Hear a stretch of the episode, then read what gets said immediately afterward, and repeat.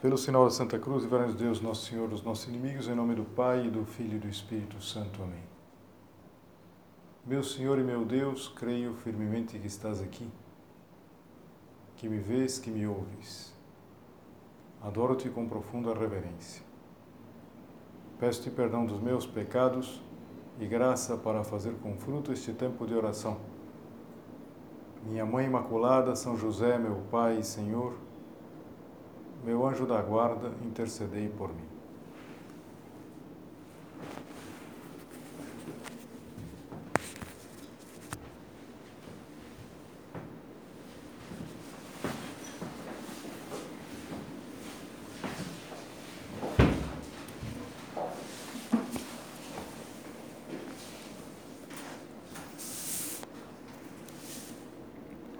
Com vossa licença, soberano Senhor sacramentado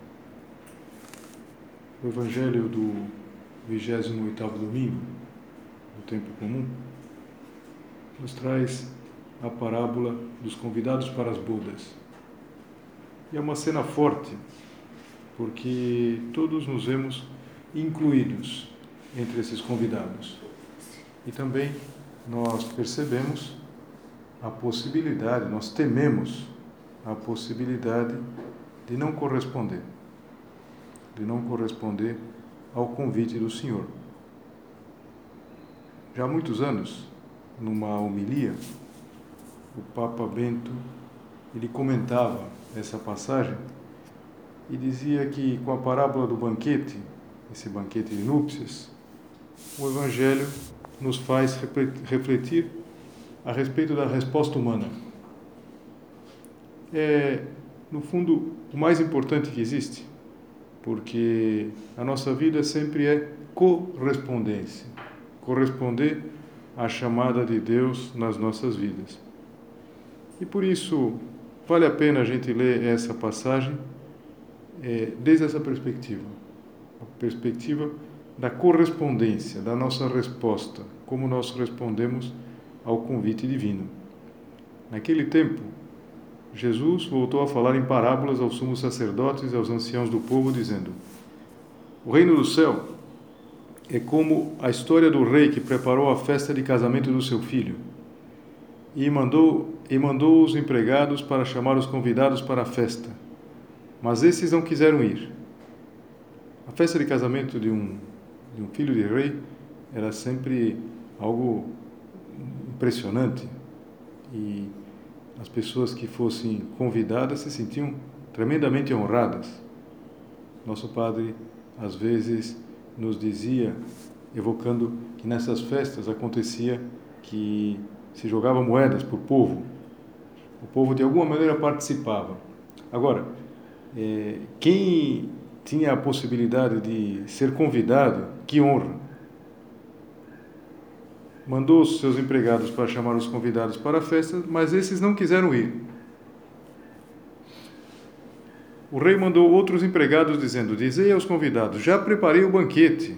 Os bois, os animais cevados já foram abatidos e tudo está pronto. Vinde para a festa. Mas os convidados não deram a menor atenção. Um foi para o seu campo, outro para os seus negócios. Outros agarraram os empregados, bateram neles e os mataram. Era exatamente o que tinha acontecido com o povo eleito. Eles resistiam ao convite de Deus e muitos tinham maltratado os profetas, os profetas que, eh, em nome de Deus, os convidavam. O rei ficou indignado e mandou suas tropas para matar aqueles assassinos e incendiar a cidade deles. Em seguida, o rei disse aos empregados: A festa do casamento está pronta, mas os convidados não foram dignos dela. Portanto, Ide até as encruzilhadas dos caminhos e convidai para a festa todos os que encontrardes. Não eram aqueles que inicialmente eram convidados, agora era pegar a gente simples, a gente que estava na rua. E naquela mesma ocasião, o, o, o Papa Bento comentava: o rei não desanima. Interessante isso. É, é claro, é evidente que tudo isso é, é, colocar Deus em relação a nós, o rei não desanima e envia os seus servos em busca de outros comensais. para encher a sala do seu banquete. Assim, a rejeição dos primeiros tem como efeito a extensão do convite a todos, com uma predileção especial pelos pobres e deserdados. Foi o que aconteceu no mistério pascal. A prepotência do mal foi derrotada pela onipotência do amor de Deus. O Senhor ressuscitado já pode convidar todos para o banquete da alegria pascal, oferecendo Ele mesmo aos comensais a veste nupcial, símbolo do dom gratuito da graça santificadora.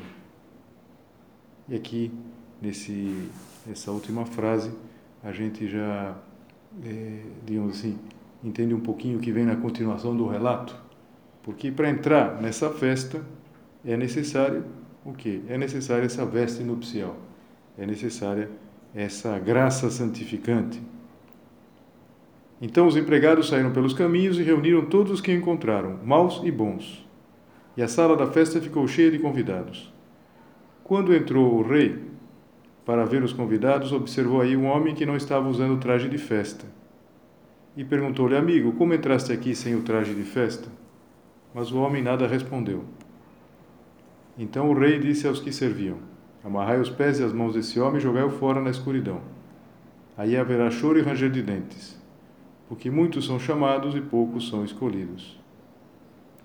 E aqui, esta cena mostra um aspecto muito prático também, que a predileção pelos pobres não dispensa uma resposta pessoal. E, ou seja, nem todos os convidados foram dignos, só aqueles que trajavam a veste nupcial. Isso, no momento histórico que Jesus Cristo contou essa parábola, é, é, queria dizer que os gentios substituíram os judeus, que muitos resistiram ao convite. Mas nem, nem todos os gentios que substituíram os judeus foram dignos do reino, só aqueles que tinham as disposições convenientes, a veste nupcial exatamente essa eh, disposição conveniente para receber as coisas de Deus. Isso vale para todos nós, não é uma coisa que ficou perdida é, há dois mil anos atrás. É, nós somos chamados e a generosidade de Deus que nos chama é necessário que a gente corresponda com essa livre adesão. Claro, quando a gente lê a, a, a parábola, e a gente, às vezes, fica com pena desse sujeito, fala, coitado, devia ser uma pessoa que estava lá no canto, na rua, e, e ainda vão querer que ele chegue bem vestido, com a roupa de festa. E, e, é interessante voltar a ler aqui o comentário do Papa Bento. O Senhor ressuscitado já pode convidar todos para o banquete da alegria pascal, oferecendo Ele mesmo aos, aos comensais a veste nupcial, símbolo do dom gratuito da graça santificadora. Ou seja, nós podemos corresponder ao Senhor porque o Senhor nos dá a sua graça. É claro que a adesão é nossa, a resposta é nossa, mas é sempre resposta de correspondência, ou seja, de pegar aquilo que a gente recebe de Deus e, por assim dizer, mostrar para Deus, entregar para Deus. Há uma oração da liturgia que em latim é muito bonita, que diz: Quia tibi sine te placere non possumus não podemos agradar-te se não nos ajudas. Nós somos como uma criança pequena. Ela é incapaz de dar qualquer coisa para o pai se o próprio pai não lhe dá os recursos para ela comprar o presente. E essa é a realidade da graça na nossa vida. Daí o nome graça, alguma coisa que não é merecida, que não é, é não é fruto dos nossos méritos. E quanto nos custa entender? Quanto nos custa entender essa realidade? Há um livro clássico que se chama As Maravilhas da Graça Divina e, e ele, num determinado momento, ele diz assim: Estremecemos quando se obscurece o sol por um momento, quando o terremoto devasta uma cidade, quando uma epidemia ceifa homens e animais. A gente pensa imediatamente nesse momento que a gente está vivendo e tanta gente que que, que, pelas quais a gente reza, tanta, tantas pessoas que, que perderam a vida. E, entretanto, algo de imensamente mais terrível, mais triste, repete-se cada dia sem nos comovermos. o fato de perderem tantos homens continuamente a graça de Deus e desprezarem as mais favoráveis ocasiões de alcançá-la e aumentá-la. Se a gente entendesse o que é a graça, se a gente entendesse a tragédia que é uma pessoa, um de nós, perder a graça, e, e nós não, não nos assustamos tanto. Essas outras coisas que são mais externas, às vezes não fazem a gente perceber a, o absurdo que é quando uma pessoa rejeita o convite, rejeita esse convite, como o convite da parábola, o convite que nos faz Deus Nosso Senhor. O nosso Padre, São José Maria, ele nos ensinou a ver as coisas assim. Tem um ponto de caminho que diz, é o ponto 286, não há nada melhor no mundo que estar em graça de Deus. Como é importante a gente entender isso. Como é importante entender na própria vida, as pessoas que estão perto de nós. E, e essa é uma ideia mestra. É uma ideia mestra que a gente deve ter, e a gente tem na medida que a gente medita nisso, e que a gente deve transmitir. E, e pensando, e sempre tem que ser assim, que nós somos da mesma pasta, ou seja, nós necessitamos de Deus, nós necessitamos da graça, é, porque é a graça exatamente que nos coloca para dentro dessa festa, essa veste nupcial que o Senhor nos dá, que o Senhor é, nos entrega. Nós nunca podemos nos sentir melhores do que ninguém.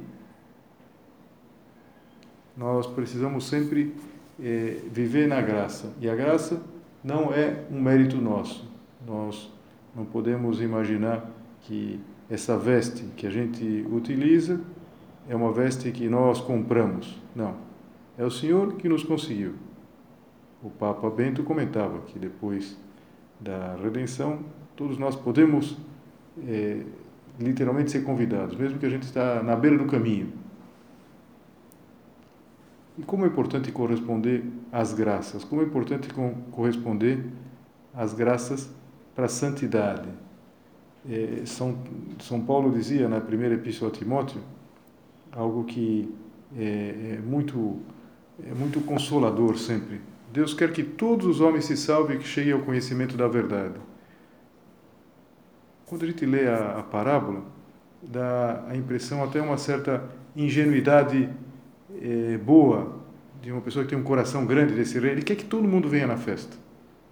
E se aqueles convidados é, iniciais não eram dignos, ele não quer, ele não quer perder. E não só não quer perder a festa, ele, ele não quer, ele não quer privar aquelas pessoas que provavelmente não, não teriam, imagina o que é uma pessoa que está nos caminhos aqui, diz os pobres e os deserdados aqui, é, de repente colocar na sala do banquete, numa, numa, numa festa, uma festa real, mas o, o Senhor da parábola não quer, não quer privar essa gente de nada disso. E nosso Senhor não quer nos privar das maravilhas da graça, que é exatamente o nome desse livro que eu me referi antes, é, e por isso nos envia graças. E, e graças atuais, essas graças que são que ilumina a nossa inteligência, fortalece a nossa vontade, para que a gente possa viver na graça habitual, na graça santificante. E cada uma dessas ajudas de Deus, me refiro aqui às graças atuais, se a gente corresponde, vai dar flores e frutos. Se a gente corta, se perde. E se perde toda uma sequência de flores e frutos que viriam. Isso nos faz pensar, sem perder nunca a paz, é, na, no, no, no, no que pode acontecer na nossa vida se a gente às vezes diz não a Deus. Nós estamos aqui diante do Senhor que nos preside e é bom que a gente é, afirme, reafirme esse desejo do coração. Senhor, eu quero sempre dizer que sim. Me ajuda a evitar todo não, mesmo em coisas pequenas.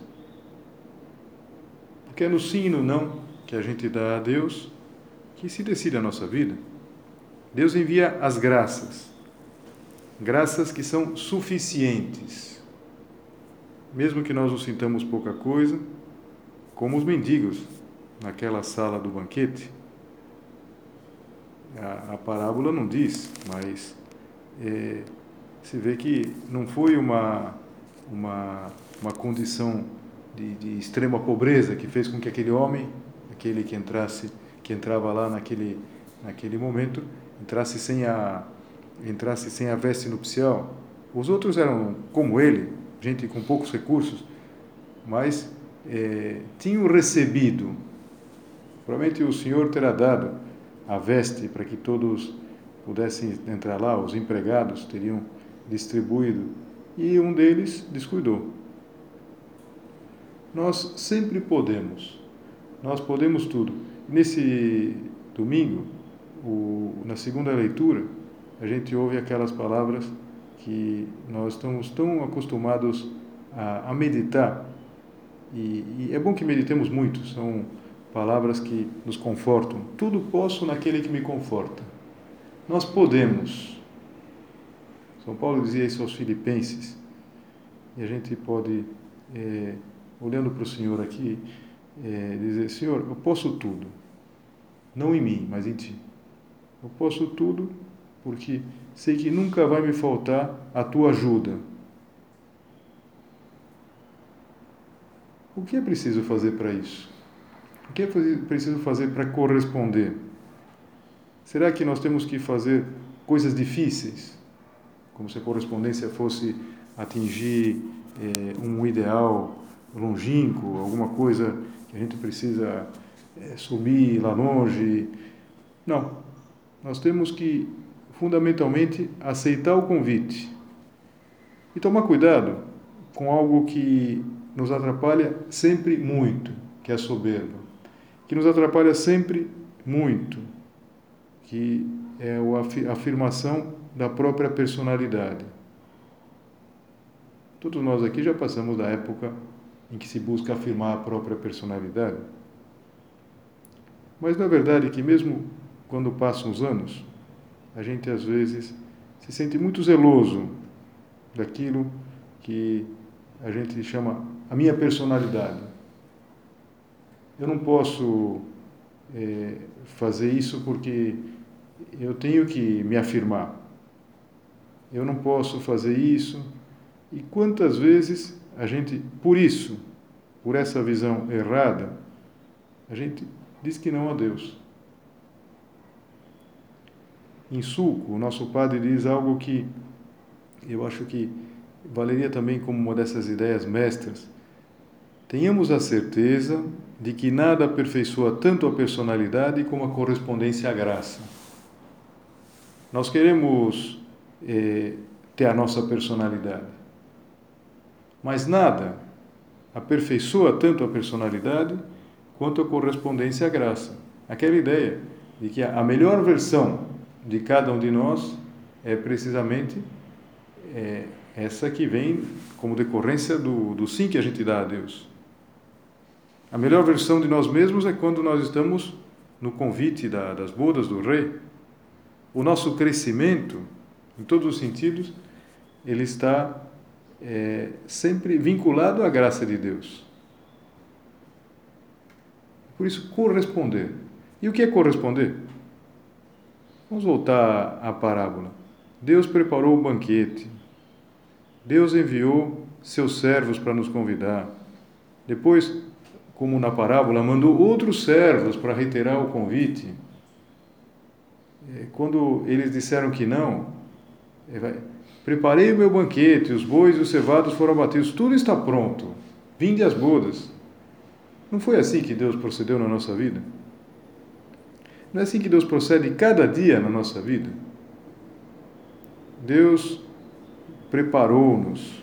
A gente pode pensar aquela ideia tão bonita que Deus pensou em nós desde toda a eternidade. Depois enviou o convite, essas graças eh, que nós recebemos, algumas nós conhecemos, a imensa maioria nós não conhecemos. Como Deus foi preparando a nossa vida para que a gente pudesse chegar um momento, corresponder. E depois repete o convite. E quantas vezes repete o convite? Talvez agora mesmo, o senhor aqui, que nos preside, está repetindo o convite. Começa, recomeça, muda nesse ponto, volta a lutar, cede. E nós? Será que a gente corresponde? Quando eles ouviram esse convite, essa reiteração do convite, sem fazerem caso, foram um para o seu campo, outro para o seu negócio. Os outros apoderaram-se dos servos, trataram-nos mal e mataram-nos. Como acontece tantas vezes nas parábolas, parece desproporcional. Como você vai matar uma pessoa que veio convidar? Você podia virar as costas. Mas é, a gente sabe que a parábola, ela mais do que a literalidade daquilo que se está narrando, da história que se está narrando, ela quer nos aproximar de uma realidade, de uma realidade sobrenatural. Da, do natural a gente passa para o sobrenatural. E a gente entende que seja assim. A gente entende, por exemplo, quando a gente tem reações de soberba. Por exemplo, quando nos fazem uma correção fraterna. E a gente tem interiormente uma reação de soberba. A gente não, não vai matar ninguém que nos faça uma correção fraterna. Mas a gente pode tratar mal. Tratar mal, fechar a cara, é, mostrar que não gostamos. E, e aquela pessoa é, que nos dizia aquilo, tantas vezes naquele momento estava convidando em nome de Deus.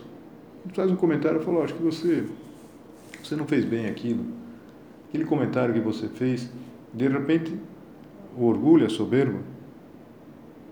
Por que nós tratamos mal? Por que às vezes a gente faz pouco caso? Porque às vezes a gente vira as costas e, e vai cuidar das coisas que a gente chama das nossas coisas, das coisas da nossa vida. Nós temos que corresponder às graças que a gente vai recebendo, os convites. E que não é para uma situação especial, um convite para as bodas de, do filho do rei, eram coisas que não aconteciam todos os dias. Nós todos os dias recebemos muitas graças. Mas o que sim é verdade é que há épocas em que parece que a gente recebe graças muito especiais. São José Maria escrevia numa daquele, daquelas suas anotações, eh, no ano 32, uma época que ele estava se sentia assim, com Deus muito perto, diz assim: Vejo-me inundado, bêbado de graça de Deus. Que grande pecado se não correspondo. Há momentos em que me vejo, hoje mesmo, com o desejo de gritar: Basta, Senhor, basta. Então, parecia que havia momentos que o nosso Padre, como ele está dizendo aqui, é, é fácil de entender, em que Deus estava tratando ele tão bem, ele recebia tanto que ele falava: já é demais, basta. E em outras ocasiões, e isso se sucedia como se sucede na nossa vida, parecia que ele ia a contragosto que tudo custava. E também há muitos relatos naquelas anotações, naquelas anotações que ele chamava as Catalinas, fazendo referência a Santa Catarina de Sena. Mas sempre, quando havia esses momentos em que o entusiasmo estava presente, nos momentos em que parecia que as coisas estavam difíceis, ele sempre tinha a, a, a consciência de que precisava corresponder. E dizia: Que grande pecado se não corresponda. Então, que pena se nós não correspondemos. Que pena quando nós, por exemplo, não correspondemos porque nós não formulamos propósitos que os nossos propósitos, às vezes, podem ser fogos de artifício, como diz também um ponto de caminho, que brilham um instante para deixarem como realidade amarga uma vareta de foguete, negra e inútil, que se joga fora com desprezo. Então, é, o, são os fogos de artifício, mas que depois não fica nada. às vezes um momento, um momento que a gente experimenta uma, uma especial alegria, um especial entusiasmo, mas depois passa e não fica nada. Esse Evangelho pode nos ajudar a pensar no corresponder, no querer dizer que sim. Outro ponto de caminho que acho que todos nós é, lembramos muito bem, quantas vezes nos ajuda, nos ajudou a, a descobrir a própria vocação. É o ponto 316.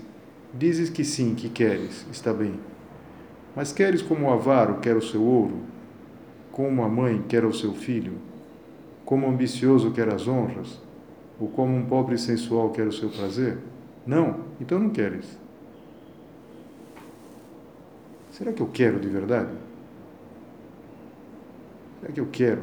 Essas, esses exemplos aqui é, são exemplos nobres e, e exemplos tristes.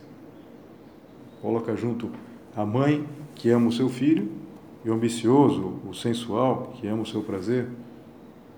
Mas o que há de comum em situações tão diversas? É, o que há de comum entre o amor a, da mãe pelo filho e o amor do ambicioso pela, pelo dinheiro é que eles não colocam nenhuma desculpa. Só lhes interessa uma coisa. Para a mãe só interessa o filho, para o ambicioso só interessa o dinheiro. Como seria importante que para nós só interessasse dizer que sim a Deus, que só nos interessasse a santidade.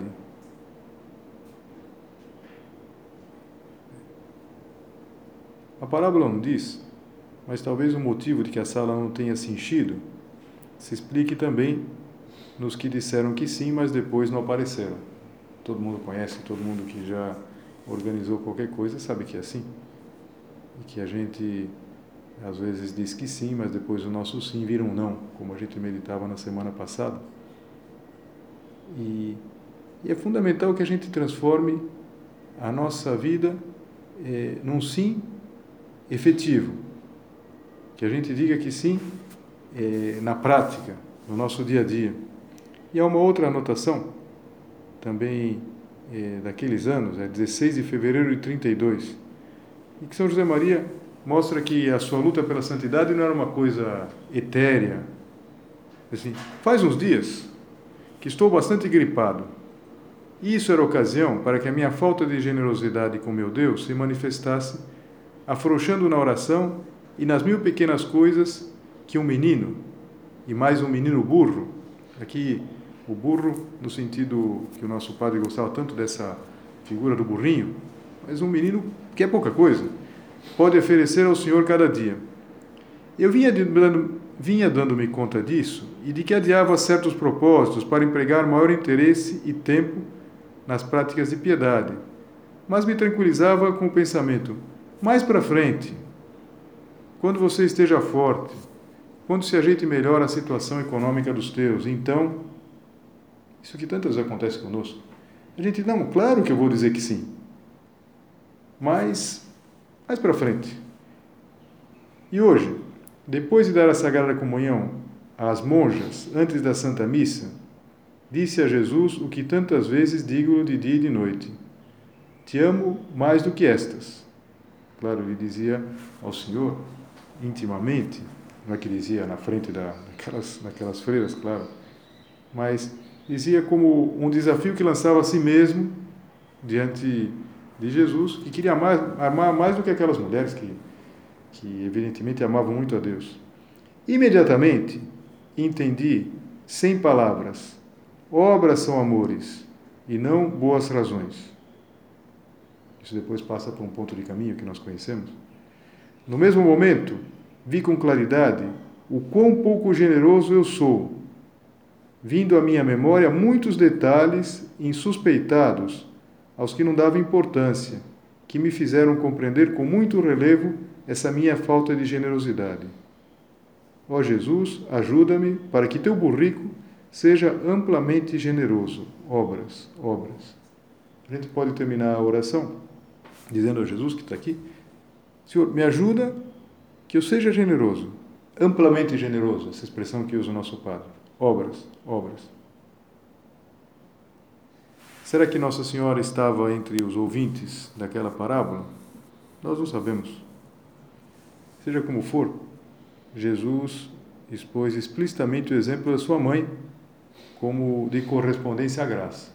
Uma ocasião em que ele dizia: Aquele que fizer a vontade do meu pai, esse é meu irmão, minha irmã, minha mãe. No momento que Nossa Senhora estava mesmo próximo. E Jesus fez um elogio da sua correspondência. Vamos pedir a ela, que é nossa mãe, que nos ajude a corresponder, que nos ajude a corresponder sempre melhor às graças que o seu Filho nos envia.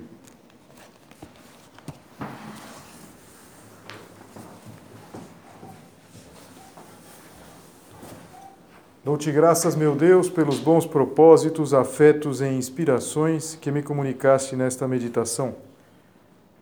Peço-te ajuda para os pôr em prática.